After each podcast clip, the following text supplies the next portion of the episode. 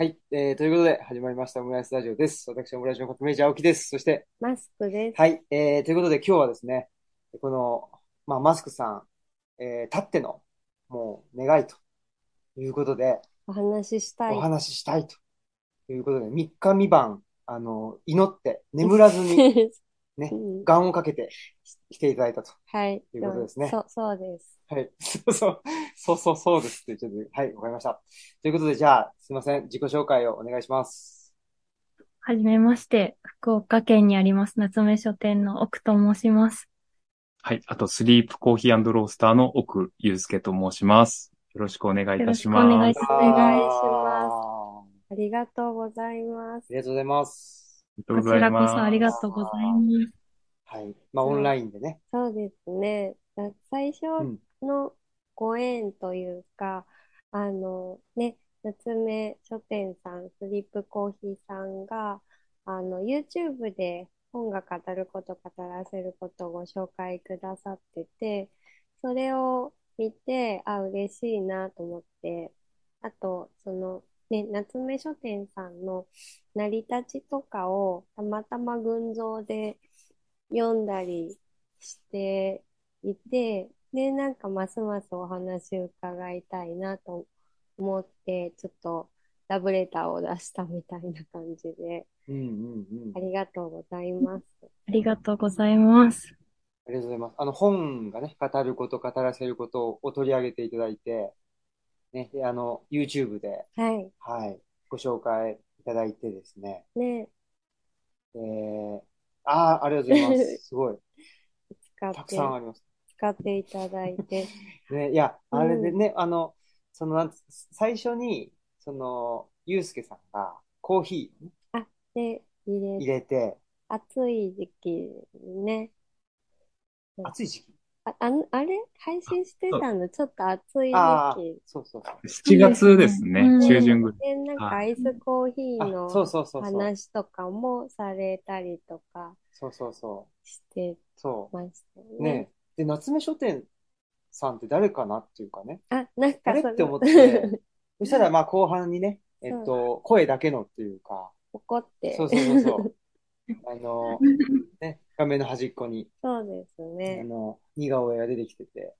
で、僕としては、ももちろんその、あの、なんですか、コーヒーの紹介も、すごい、あの、飲んでみたいなとも思ったし、あの、ね、と、由美子さんの、その、紹介っていうのもすごく、ね、あの、なんていうんですかね、えー、まあ、いい、いい風に、あの、うん、読んでいただいてて、すごい、あの、感激したんですけど、ちょっと僕的にはやっぱり、あれでしたね、その、由美子さんが喋ってる時の、その、あの、ゆうすけさんの、あの感じがすごいいいなっていう、なんかその ね、あのペ、ペラペラ、なんとめめくったりとかね。そうですね。見たりとか。あの感じもいいなっていう。あれの時は、由美子さんは実際ど、どこにいらっしゃるんでしょうか？同じ場所にはいる？そうです。同じ空間でカメラに映らない場所にいます。えっと、向かい側にいるような感じなんですか？あ、えっ、ー、とですね。今は横、横にいます。あ、そうなんですね。はい、ちょっと離れて。フレームアウトした横にいらっしゃる。はい。そうですね。はいそうそう、これどこ、どこからお話しなさってるんだろうってすごい気 になってて、で、群像にもその配信のこと書かれてたんですけど、はい、すごいいい配信だなと思ったし、うん、あの、ヘルシンキ生活の練習のこともね、うん、聞いてくださりながら、あの、紹介してくださってて、うん、それも嬉しかった。まあ、すごい、あの、いい本だなと思ってたので、嬉しかったです。あありがとうございます。こちらこそ。でも、その、ちょっと夏目書店の始まりを読んだら少しびっくりして、はい、なんと図書室からスタートしたっていうのが。はい、そうです。うん。はい。えっ、ー、と、もともと、私は出身が宮崎県なんですけど、大学はい。大学の進学で福岡に出て、そのまま、まあ、なんかこう、どどう働いていいかわからないまま、派遣社員でずっとなんですが、30歳になるときにちょっと一年発起というか、して、えー、その時に転職したのが北九州市にある街づくり会社で、うんうん、このスタッフとして働き始めたのが最初です。うんうん、そして入社して3ヶ月目くらいにその場所ができたんですけど、うん、街に本のある場所を作ろうっていう話がこう持ち上がっていたことと、私が将来、あの、本屋をやりたいという夢をその時持っていて、それを、あの、お話しした方がいらっしゃって、それをこう、つなげていただいて、うん、会社のそ、その時所属していた会社の事務所兼図書室を作ろうということで、DIY のワークショップで場所を作っていただいて、で、手持ちの本をまずは並べて、図書室として誰にどなたでも入ってきていただいて大丈夫。でも事務所なので、私は、まあ、カウンターに座って事務、事務仕事をしながら、うんうん、お客様とお話ししながらっていうのが最初でした。すみません。わ、かりづらいかもしれない。いえいえいえ。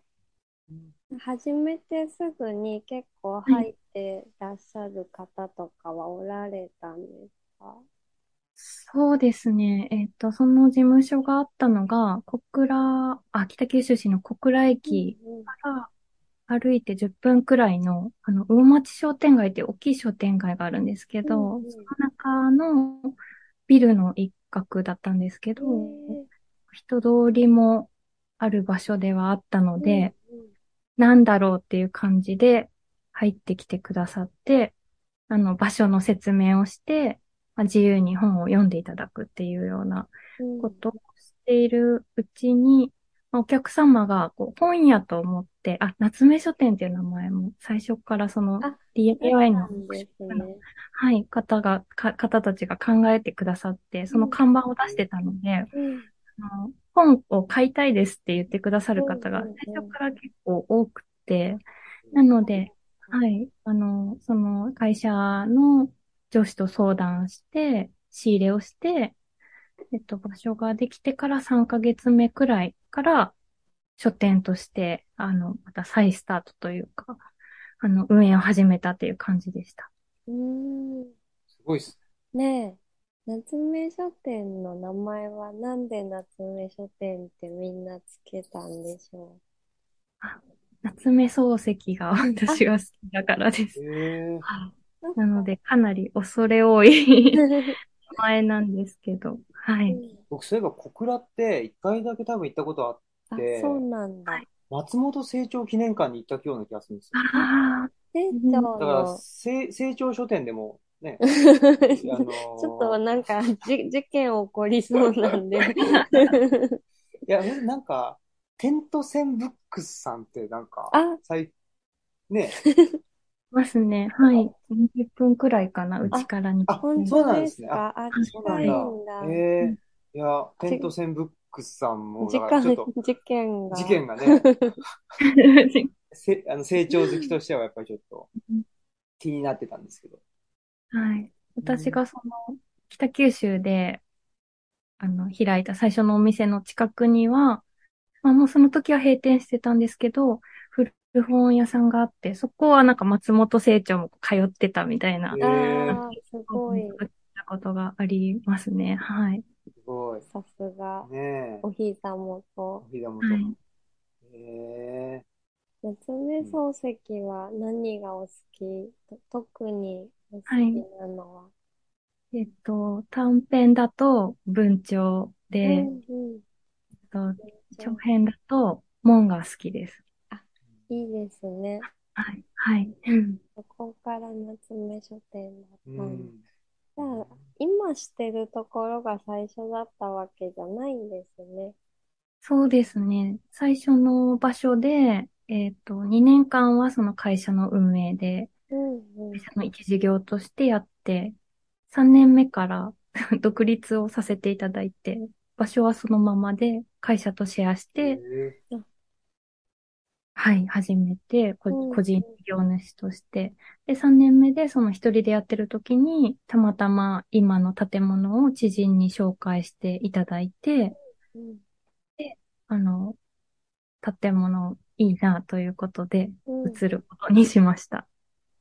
うん、すごい素敵な写真でしか拝見してないけど、時計屋さんだったんですか？はい、そうです。時計屋さんです。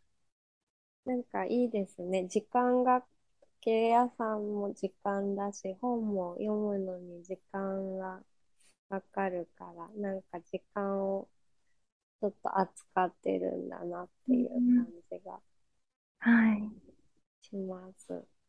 うん、でもその、あの、YouTube で確かお話ししてくださってたと思うんですけど、あの、最初本を、あの、売るのがちょっと抵抗が結構あったっていうところをおっしゃってて、なんかそれはどういうところだったのかなって聞いてみたくて。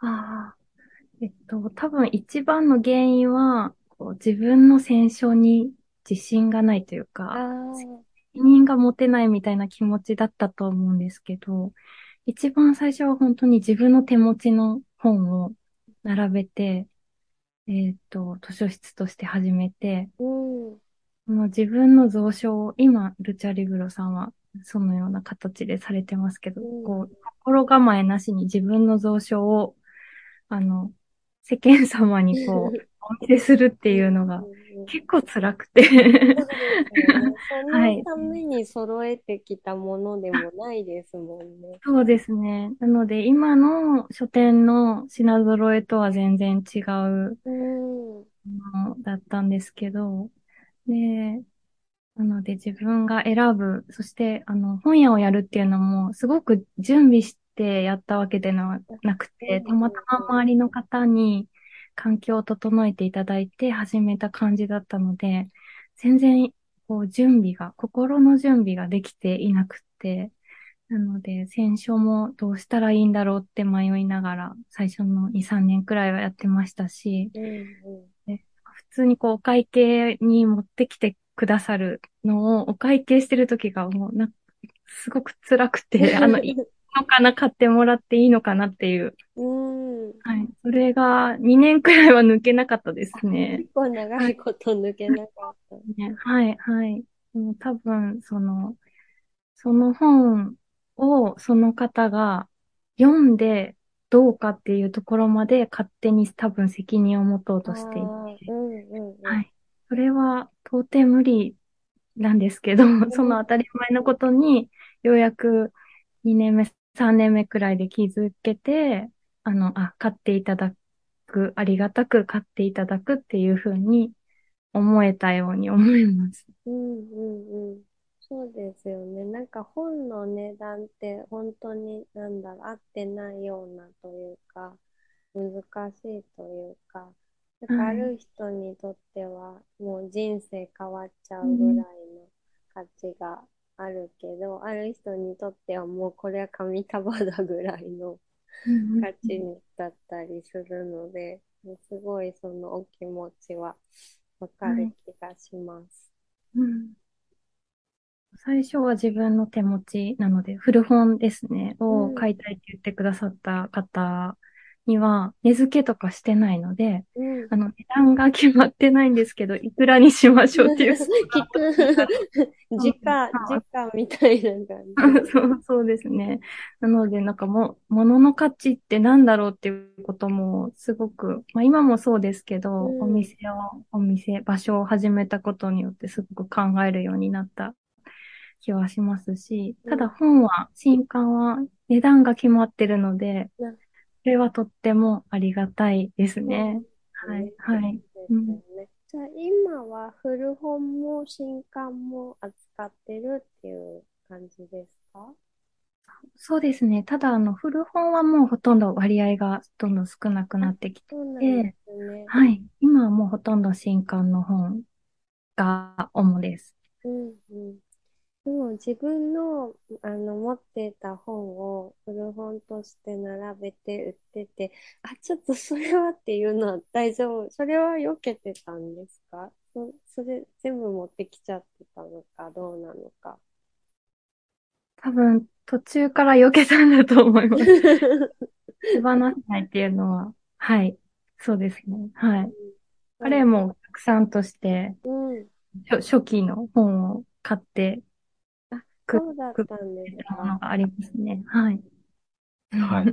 あの、お客さんで、あの、しょ、しょっちゅうではないし、僕はたくさん本を読まない人間なので、うんうん、ただ、あの、すごく彼女の選書が良くって、うん、えあの、しょっちゅうではないけど、あの、伺っ、最初の頃は伺ってましたね。うんうん、お客さんだったんですね。それが出会いですかでは、実はなくって、うん、あの、別のえっと、友人の、あの、友、友人の、共通の友人が、なんか、忘年会みたいなのをこうやったときに、まあ、その方はこう、お家、またそこも古い建物をこう、お持ちの方で、うんうん、そこのお家をこう開放して、本当大人数で忘年会するような方がいらっしゃって、それが共通の友人だったので、その忘年会で出会ったのが最初で、それから、あの、本屋をしているということも分かったし、あの本も読みたいなと思ったので、それから通ってっていう感じに、最初の出会いはそこでした。はい。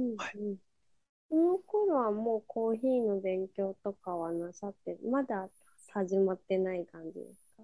はい、そうですね。まだあの始まってなくて、あの、彼女と、あの、一緒になるなんてもともちももちろんその時は考えてなかったので、うんうん、僕はあの、全然コーヒー屋になるつもりとかなくて、うん、あの、サラリーマンのあの、なんですかね、雇われ人の畑を歩いて、あの、敷かれたレールの上を歩いていく。なので、あの、全くそんなことは考えて、その当時は考えてなかったです。はい、じゃあ、二人でやろうかなってなった時に、コーヒーを、の道に、コーヒーのレールを外れてコーヒーの道を歩き 出したんですかね。コーヒー畑に。コーヒー畑。コーヒー畑。そう、そうですね。あの、その通りで、あの、一緒にやっていくってなったのが、この建物に移るタイミングとも一緒だったので、うんうん、で、あの、もともと北九州でお店をしていて、あの、この北九州っていう場所、小倉っていう場所と、今のお店の場所って80キロぐらいあるので、車とかで1時間半とか2時間とかかかっちゃうんですけど、なんで、あの、そこをか、まあ、一緒になってっていうところで通いでやったりはできないので、うんうん、もう仕事を辞めて、じゃあなんか、仕事を作ろうと。そして本とやっぱ相性がいいもの何かをしようとしたいなと思った時に、もともと好きではあったので、コーヒー。ではコーヒー屋をやろうとして、そこから独学で勉強して、コーヒー屋に行きました。はい、確かに相性がいいですよね、本とコーヒーって。そうですね。そう思います。うん、スリープコーヒーロースターっていうのは、スリープっていうのは、なんかどうやってつけられたんですか？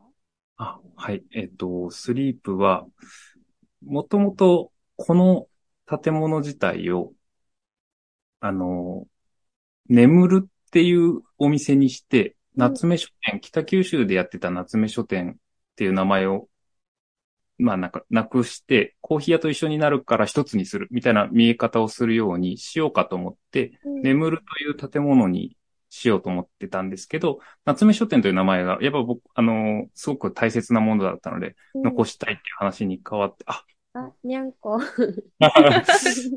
はい、あの、白猫、あの、オスのボンちゃんですね、ボン。ボンちゃん。えー、はい、かわいい、すごいね、こ れ。なんか、こんな場所に来ることはあんまり。真ん中に。真ん中に登場したの。主役的な。そう。それで、あの、眠るっていう名前を、うん、あの、自分の方に持ってきて。で、コーヒー屋としてやるので、まあ、コーヒーっていう名前は英語だなとも思って、じゃあ英語にしようっていうのがまず一つと、うんうん、やっぱりカフェインっていうところとのこのギャギャップというか、なんか、フックがあるなっていう、その引っかかりが面白いなと思って、スリープ。あとは、あの、眠るだけじゃなくて、体を休めるっていう意味もスリープにはあるので、この場所でこう、心と体体を休めていただきたいっていう思いもあって、スリープ。あとは、単純に、まあ最初の理由にも紐づくんですけど、寝る、自分たちが寝るのが好き、睡眠が好きなので、まあそれでスリープっていうので、で、名前をスリープコーヒー、そして自家焙煎をしているので、まあ、とロースターをつけて、スリープコーヒーロースターという名前になりました。じゃあ、スリープも夏目も好きなものだったんですね。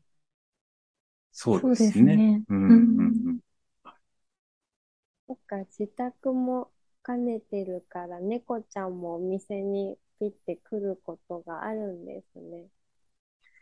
そうですね。あの、お店開けてるときは、ちょっと外に出出さないようにしてるので、うんうん、にいてもらってるんですけど、お店閉めてるときはこういう感じで自由に出てきますね。はい。え、その、と、時計屋さんに住んでるってことですか？そう、そうです。えっ、ー、と、も、昔ながらの商店兼住居の作りなので、全面が増築されてるのかな ?2 回増築されてる建物みたいなんですけど、前面に平屋の店舗部分があって、奥が住居っていう作りですね。うんうん。あ、そっか。じゃあ、じゃあ住みやすい。うん。うん、でも、なんていうか、改装っていうかね、その、お店やるだけと、やっぱそこに住むっていうと、ちょっと、なんていうんですかね、改装するレベルというか違うような気がするんですけど、その、うん、この辺はどうでしたか？結構、なんていうか、お大幅な改装されたのか、それとも結構なんか、そのまま、そのまま住めちゃってるような感じなんですか？そうですね。えっ、ー、と、だいたい20年くらい空き家になってたので、結構痛みが、はい、あの、あって、その補修とか、水回りがやっぱり結構大変だったんですけど、うん、基本的に間取りはそんなに大きく変えずに、壁を塗ったりする程度で改装して使わせていただいてます。うんれはでも、やっぱり縁があったというか。うん、そうですね。うん。うん。昔からその、なんていうか古民家とか、そういうところに住みたいとか、そういうふうに、あの、お二人とも考えられてたんですか？あ私は古い建物もともと好きで、うん、はい、えっ、ー、と、北九州でお店を始めることができたんですけど、まあ、ゆくゆくは、その、元々お店が6坪くらいだったので、もう少し、そうですね、はい、もう少し広くて、飲み物も出せて、で、あわよくば、住居も一緒だといいな、すごい、じゃあ。古い、古い建物だったらいいなっていうのを、なんとなく思ってて、で、知り合いの人になんか、こう、世間話的な感じで話したら、紹介していただいたのが今の建物で。すごい。いいに、はい、あの、望みが叶ったんですけど、うんうん、はい。全部揃ってましたね。そうですね。はい。ありがたいことです。ゆうすけさんは、その辺はどうなんですか？その、なんでしょうね。なんか、あね、あの、サラリーマンずっとされてきて、ね、あの、今のところ、なんだろう、もうね、くくっついてきてるっていうか、そのね。なんか、その、だ心配とか、そうですねできるかなとかっていう不安とかは。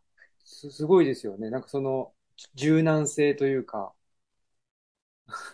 そうですね。あの、建物について古い家が好きかって言われると、実は、その当時は、あの、どちらかというと駅地下で、できるだけ地面数が浅く、あの、すべての設備がきれいに整って、っていう、なんか、建物2階以上みたいな、なんか、そういう、あの、普通の、か、普通のというのも、なんかまあ、あの、今、多くの人が結構まあ持ってるかなという感じの考え方ではあったんですけど、あの、一緒になるっていうことで、あの、そこは、あの、僕の大切にする場場場所じゃない、部分じゃないから、あの、全然それは、あの、苦にならず、あの、この建物もすごく、最初にこの建物に、あの、でお見せしようっていう決めたのは、まあ一緒に見に来たのもあったんですけど、なんかやたら僕がすごい、この建物いいじゃないっていう、な、何も知らない僕が、ここで言ったら、よ、良い、良いじゃないかっていうのをぐいぐい押して、彼女は逆にこう知識が少しあったりするので、この建物を回収するとなればこれぐらい大変でっていうのが分かってるから、逆に彼女はここの建物を最初見たときに少しこう、どうしていこうかと思ったらしいんです。あ、まっさらなので、あ、ここいいじゃん、みたいな。無邪気に。いいじゃん、みたいな感じで、すごい、ましたね。そうなんで、で、あとはその、なんか、一歩踏み出すような、こう、僕はいわゆるサラリーマンで自営業なんてやってなくて、父親も一社に勤め上げたような感じで、まさかっていう感じだったんですけど、なんかもともとそういう、こう、自分で何かクリエーションするみたいなのがすごく好きな人間だったんですよね。で、レールには乗っかってるんだけど、その中でこう、いろいろとものづくりとかをするのが、個人的に好きで、趣味レベルですけど。だったので、なんかこう、ポンと踏み出す、何かを作り出すとか、自分から何か生み出すみたいなのには、なんとなくこう、体制というのも、まあ、普通に好きだったので、なんかそこは無理なくあのやったのと、あとはしっかりとやっぱ計画を自分の中では立てたので、うんうん、まあそれできちんと、あの、まあ父、母、まあお互いの両親に説明して、っていう感じで、なんかそこに対する不安は実はあまりなかったです。じゃあもうちゃんと説明したら分かってもらえて、はい。応援してもらえたって感じ。はい、そうですね。僕が、あの、まあ、理系な人間で、そういう、こう、数字としてこう、計算するのがすごく、まあ、得意です。やったので、人生80年まで生きて、この時点で、例えば、まあ、子供が生まれとか、なんか保険料がここで上がりとかを、すべて、あの、エクセルっていうあの、えー、ソフトに全部こう自分でシートを作って対策を作り、この数値を変えたらこんな風な、あの、日にこんだけ稼いだら大丈夫ですみたいなのを作って、あの、両親を説得しに行ってっていう。すごい。なんかあの、そ、そういう点でもあの、自分にも不安ないし、あ、もうそこまでやってるんだったら頑張ってみなよっていうふうに、あの、背中を押してくれた感じでしたね。めちゃくちゃ。我々に最も欠けてるところだ。教えてほしいよね。めっちゃプラグマティック。エクセルを開くとちょっと具合が悪くなるっていう。それはもう、そういう人間だからな。受信した方が。受信うん素晴らしいですね。猫ちゃんはそこに住んでから飼い始めたんですかはい、そうです。お、おととしかな？もうすぐで2年来てくれて2年になります。結構じゃあわ若者ですか？はい、まだピチピチ2歳。あ、ピチピチ。2歳くらいだと思います。はい。特にいたずらとかはしないですか？お店で本バサーってやっちゃうとかそういうことないですあ、そうですね。本、全然かじったり落としたりしなくて。あ、すごい。それははい、ありがたいですね。うん。そちら、か、かね、かぼ、かぼさん。声がした気がする。なんか、近くにはいるんですけど。なんか、ああ。微妙に、あ、こっちに来た。よっこいしょ。ああ。ありゃー。立派な、ご立派な。すごいでかいね。ああ、すごい。おとなしいんですけどね。うん。すごい。小倉さんも元気ですか？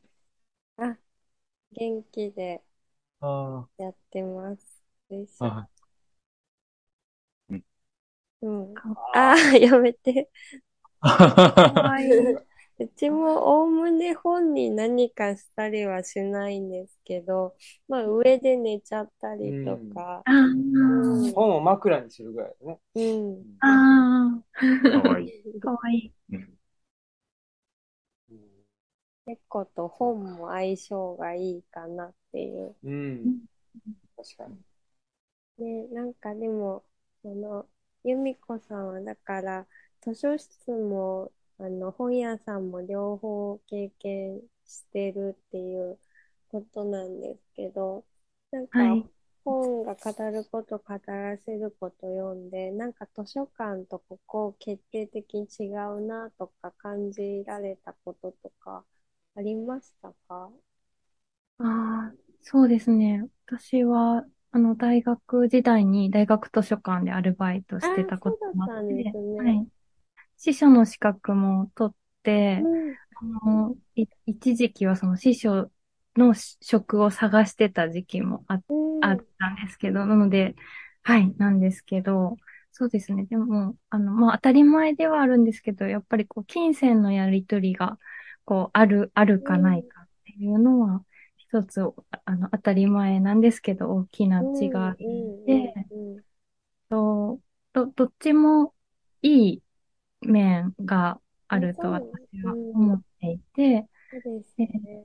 そうですね。私の場合は、その、お金をいただくっていうことによって、あの、まあ、しっかりと選書して、で、まあ、こう、いい、いい気持ちでというか、で、場所づくりもして、ゆっくり選んでいただいて、買っていただくっていう、そこまでのこう、責任を持つというか、うんうんうん、その、そうですね、そういうものかなと思っています。はい。うんうんうん、あとは、あの、えっと、本が語ること、語らせることの中に、図書館の扱う時間の話ってあったと思うんですけど、あの、図書館は数十年単位を基本にしたロングスパンの時間を生きている有機体って書かれていて、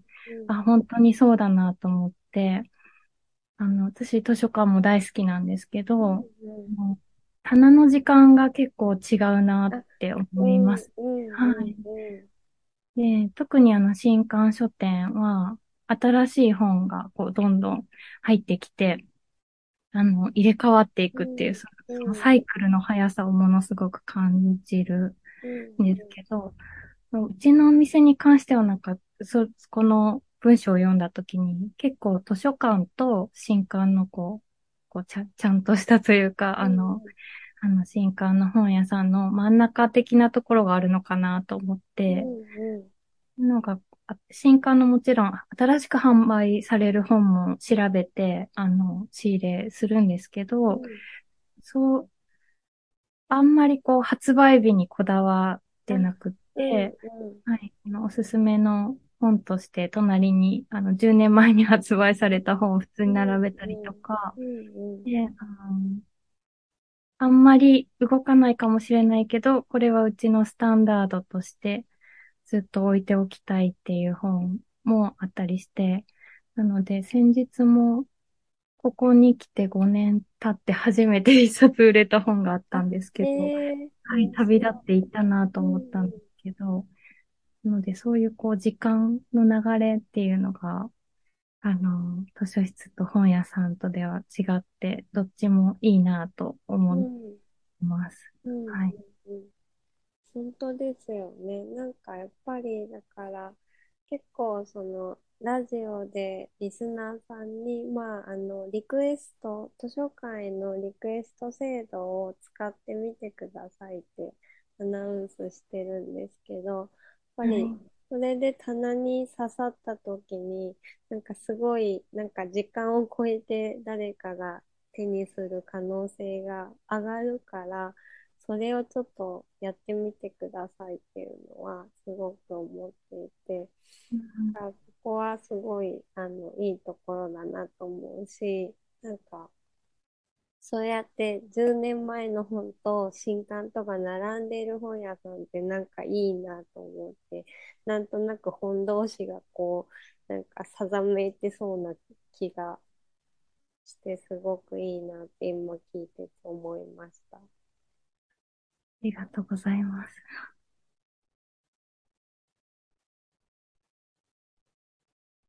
もう、そうだな。なんか聞きたいことかありますか？いや、僕は、あれですね、その、さっきの、うん。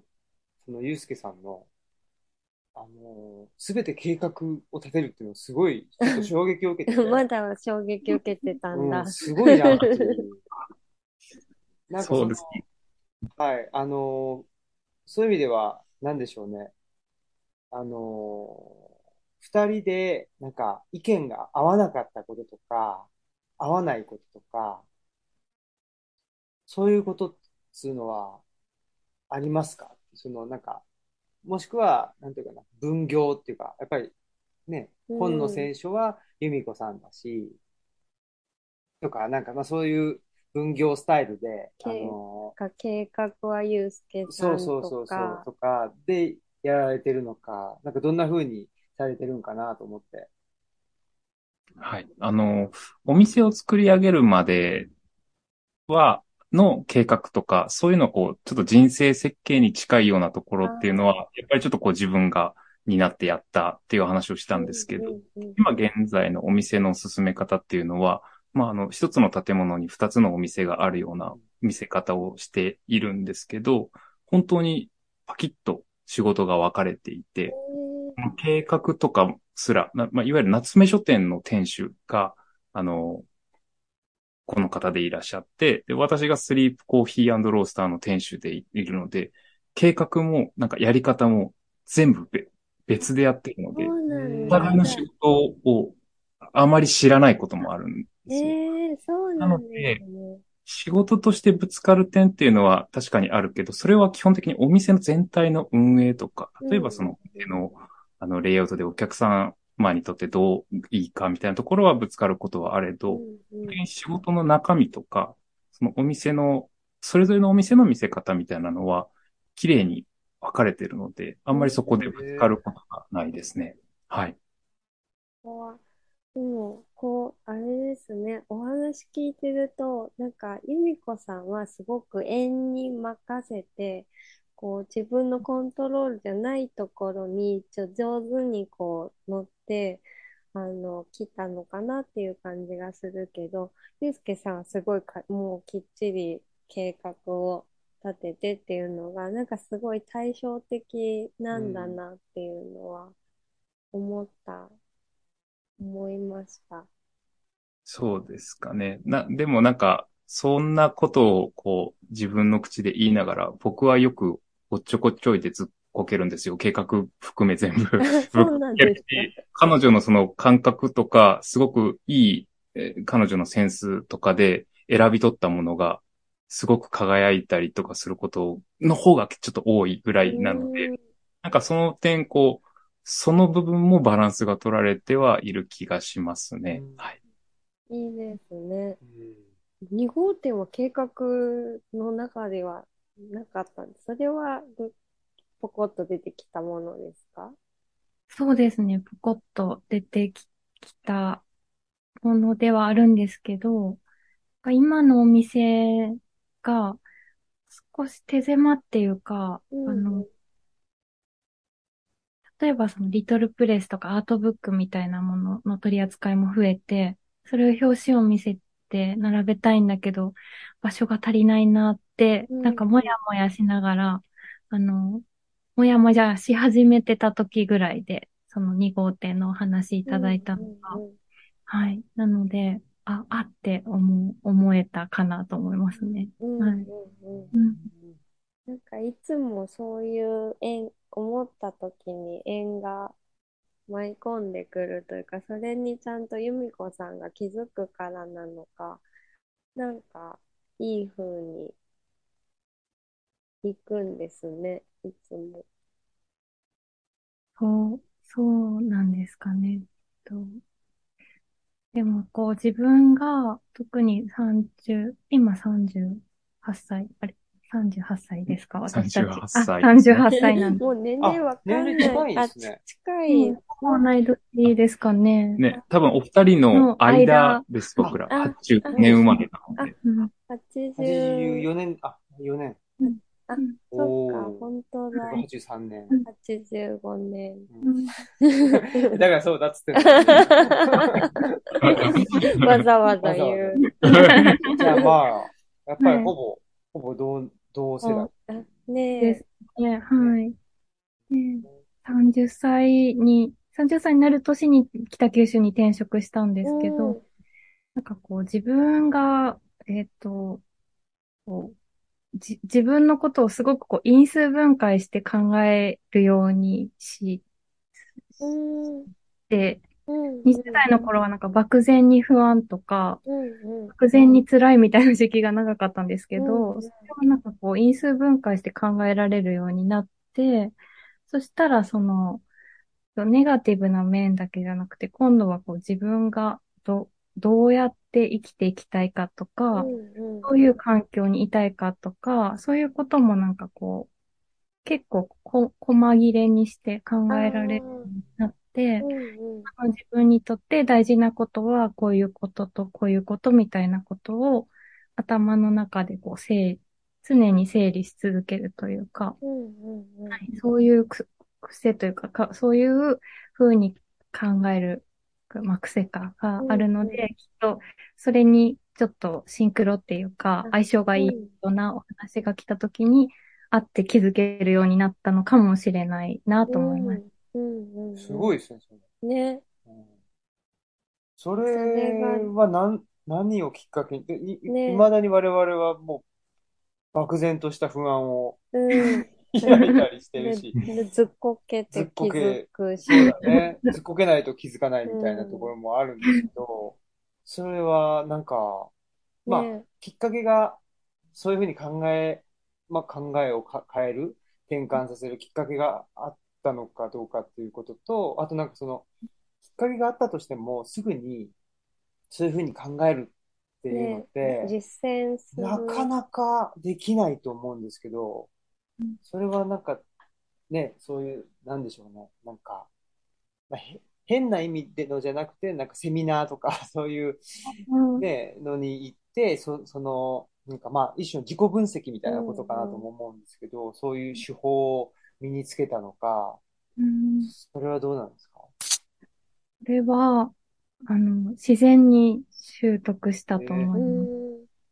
20代の頃、宮子さんも書かれてたと思うんですけど、うん、私も就職活動でつまずいたというか、あの、何の仕事していいかわからなくって、ちゃんとしたまともな就活をしないまま、まあその大学出て、なんかこう、ゆるーと社会、社会に出て、まあ、派遣社員でいろんなお仕事してたんですけど、うん、なんか、じ自律神経をちょっと壊してしまって、体調も、はい、体調もあんまり、ひ、す、か、軽度だったとは思うんですけど、うんうん、体調も良くなくて、これまでできてた当たり前のことができなくなった時期があって、出かけるとか、起き上がるとか、そういうことが困難で、本も読めな、文字が読めなくなった時期があったんです。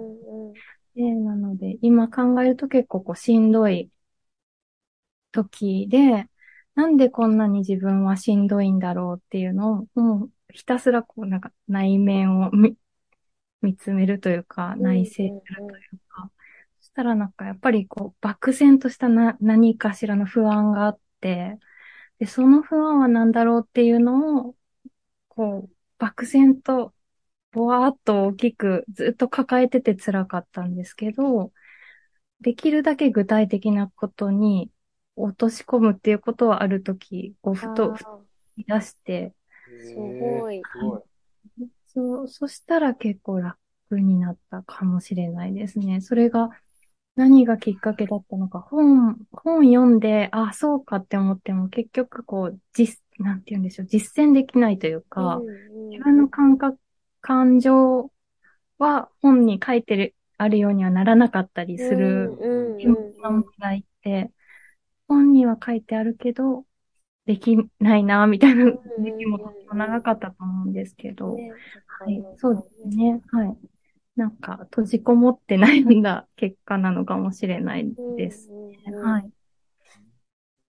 すごい、やっぱり体壊すとなんかある。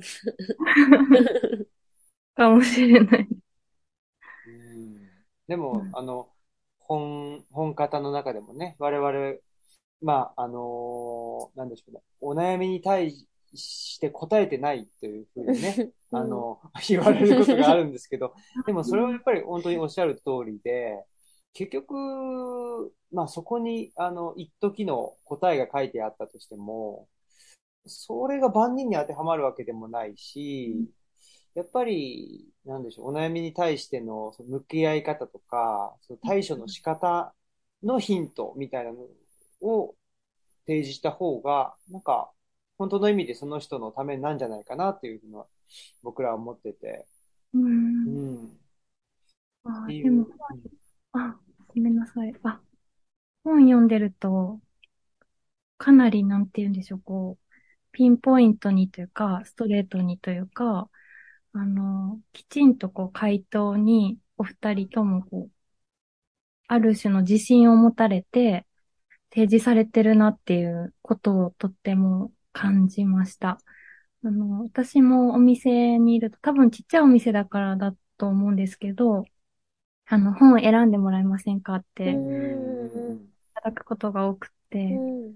私の場合は、かいろいろその方のい今の思ってることとか、ご興味あることとかを聞きながら選書するんですけど、結構、なんか、わざとピントをずらすっていうか、か仕事で悩んでるみたいな話をされる方に対して、その、まあ、いわゆるこう、それを解決する本も選ぶけど、それよりちょっとぼやっと、もうちょっとぼやっとししたイメージ、自分の中のイメージみたいなところから選んで、で、最後はその人に必ずその中から選んでいただくっていうことをしてるんですけど、うんうん。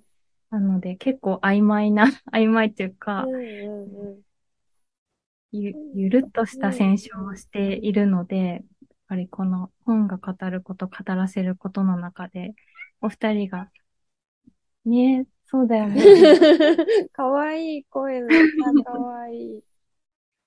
そうなんかしっかりとその、お悩みの本質にこう、なんかこう、迫っていくような、あの、選書と文章で、こう、書かれてて、素晴らしいなと思いました。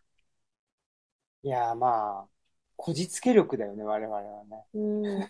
あと、でも、そう、それと、やっぱ、でも、私たちも抽象度を上げるっていうのは、結構やってるかなと思ってて、かわいい。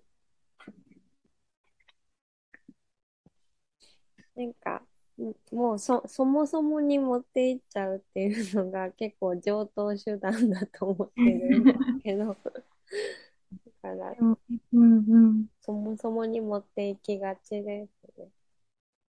うん。いろんな悩みって結局こう、結構一つのところに集約されていくというか、そういう感じもしますもんね。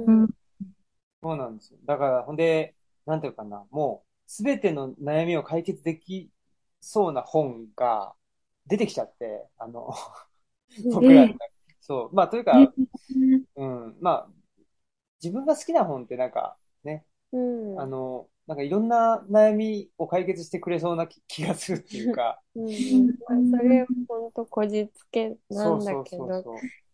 でも結局その時読んでるって感動した本にこじつけたりとか、そうだうん、ね。することも多いので、うん。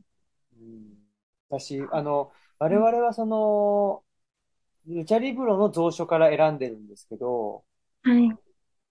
それがその、世に流通してるものからとかなると、ちょっとうん、難しいなって思うんですけど、できないかもなとうん思います。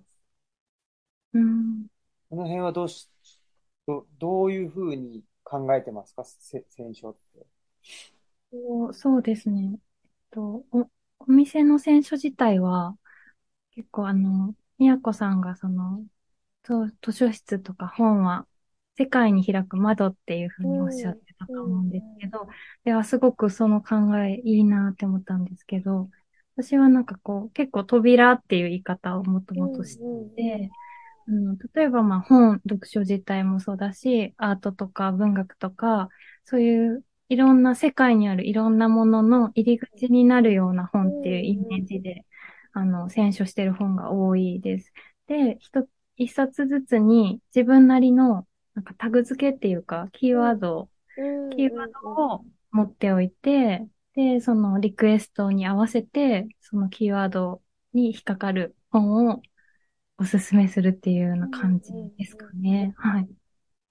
うん、タグが自分の中にあるんですね。そう、そうですね。うんうんうん、結構、なんていうんですかね。イメイメージ、ふ、ふわっとした、それこそちょっと言語化できないような、なんかちょっと感覚的なところで選ぶこともあったりしますね。うんうんうん、でもお、お店に立ってて思うのが、あの、私が正解の本をお渡しするんじゃなくて、お客様が正解にしてくださるなっていうのは本当にすごく思いますね。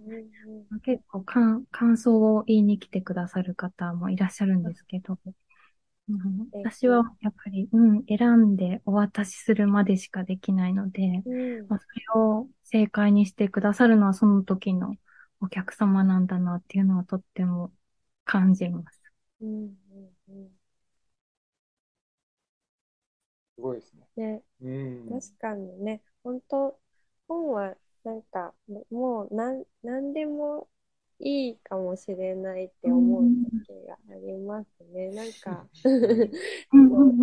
どんな本からでもなんか組み出せるものはあるから、それを組み出すかどうかなのでっていうのは思ったりしますね。そうですね。うん、しかも選ぶ、選んでもらうっていうこう行為が結構こう価値を持ってくださる方が多いのかなというのも思います。その選んでもらうことによって、その本が自分にとって特別になるっていうのは、はい、そういう作用もあるのかなとは思います。うん、選ぶとセットでなってるような気がしますね。そうですね。うん、はい。じゃあ、うん、お時間もいい感じになってきたので、はい。エンディング、ね、ちょっとエンディングテーマをないないって言って探して、はい。はい。では、お願いします。はい。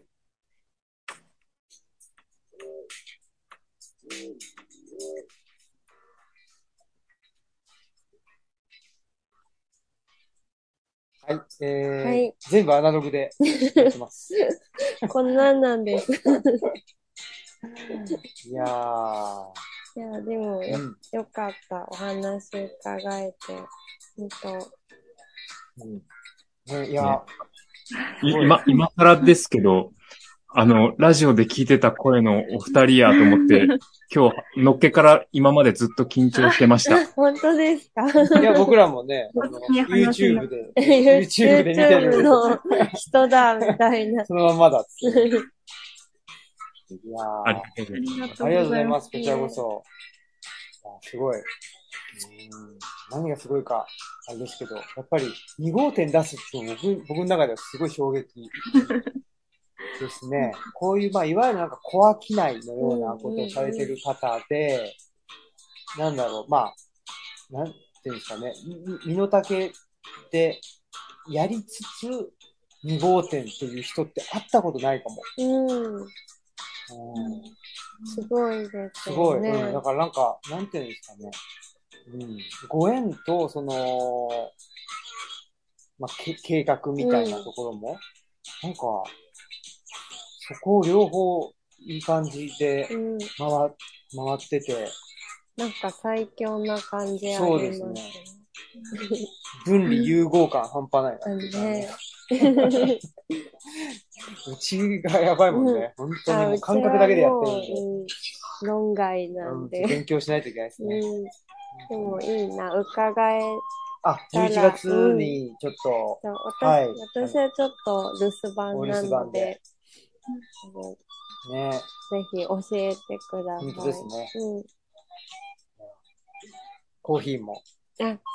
ねや、だからコーヒーもすごい、なんていうんですかね、その、そういえば、なんだろうと、ロジカルに、あの、なんていうか入れてらっしゃるなと思ってたんですよ。ねはい。あの、その通りです。はい。焙焙煎も自家焙煎でやるけど、なんか、ほとんど数値で自分の中で、あそうん、うん、うん、うん。ういう科学の世界だと思ってます。ああ、そういうことだったんだ。ね、なんか実験のような感じでね、うんううんうんん。理科っぽいというか、ティカっぽい。いやー、面白いね。めちゃくちゃ、その、なんていうんですか、経営、経営というかね、その運営の、なんか、主体というか、主体っていうかな、なんかや、やり方も面白いし、いろいろと、ぜひまた、うん。ね、はい、お話聞かせてください。じゃあ、一旦。そんなことで、はい。ちょっと待って。はい。と いうことで、えっと、本日のお相手は、オムラジオ革命児青木と、マスクと、お願いします。ね 書店、奥由美子とで、すと、と、スリープコーヒーロースターの奥祐介でした。ありがとうございました。ありがとうございました。